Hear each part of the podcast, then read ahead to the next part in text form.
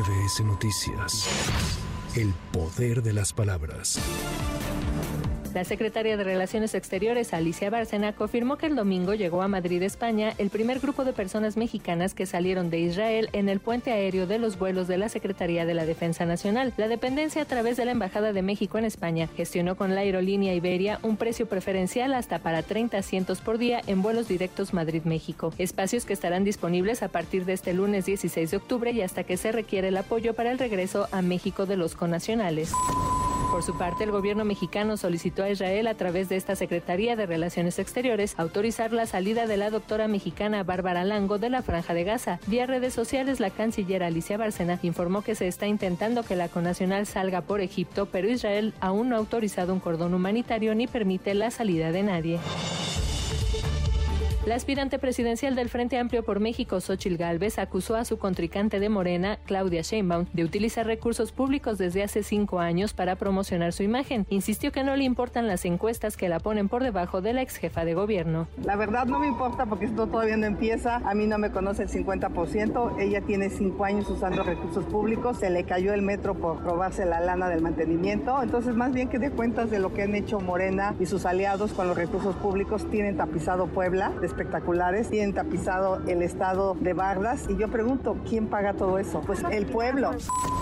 La coordinadora de la defensa de la Cuarta Transformación, Claudia Sheinbaum, de gira por Tabasco, lanzó un llamado a la unidad de Morena porque dijo, en el 2024 tienen un compromiso de ganar no solo la presidencia, sino el Congreso, y advirtió que lo único que puede afectar su movimiento es la división. Siempre hay que convocarnos para luchar y salir adelante, pero también nos enseñó a construir unidad entre todos y entre todos. Algunos que parecía que no nos íbamos a poder ver en el camino y nos juntamos y nos sumamos. Y ese es el ejemplo que tenemos que seguir. En Tabasco no puede haber división. En Tabasco se construye la unidad. Esa es la enseñanza del presidente Andrés Manuel López Obrador.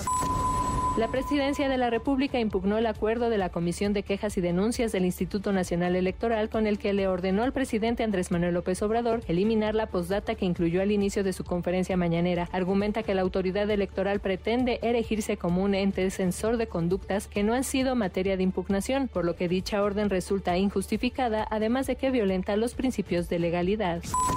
El presidente Andrés Manuel López Obrador anunció que será el próximo 22 de diciembre cuando se inaugure el tren del Istmo, obra considerada como de las más importantes que pretenden dejar antes de concluir su administración. Este es un proyecto que tiene mucho futuro, que está significando pues no solo alegría a la gente porque es nostálgico, es regresar al ferrocarril pasajeros, sino significa también progreso porque en toda esta franja del Istmo hay 10 parques industriales polos de desarrollo, alrededor de 300 hectáreas por parque industrial y se van a establecer empresas ensambladoras, va a haber empleo, mucho trabajo. Este domingo fueron liberadas las 20 personas que permanecían retenidas desde el pasado 10 de octubre en Altamirano, Chiapas, por el grupo armado 14 de agosto y además se levantaron los bloqueos carreteros que se mantenían en las entradas principales al municipio. El Centro de Estudios Económicos del Sector Privado advirtió que el límite de la semana laboral a 40 horas tiene grandes implicaciones y sería perjudicial especialmente para las MIPIMES. El organismo afirmó que el 61% del personal del sector formal labora más de 40 horas a la semana y advirtió que la presión sobre el costo laboral para la empresa podría llegar a 40% o más y complicaría más la formalización laboral.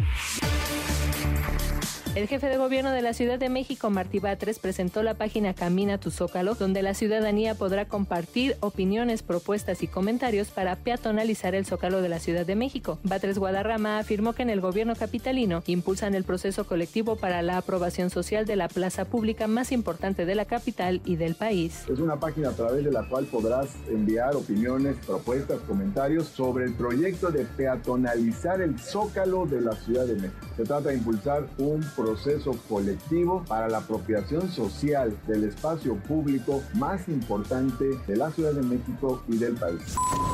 El gobierno de la Ciudad de México también integró a su aplicación oficial en plataformas digitales un módulo de movilidad integrada que permitirá a los capitalinos calcular sus rutas para llegar al trabajo, la escuela y al lugar que se dirijan a través de todas las movilidades de transporte público que tiene la capital, incluyendo el sistema Ecobici. Para MBS Noticias, Erika Flores.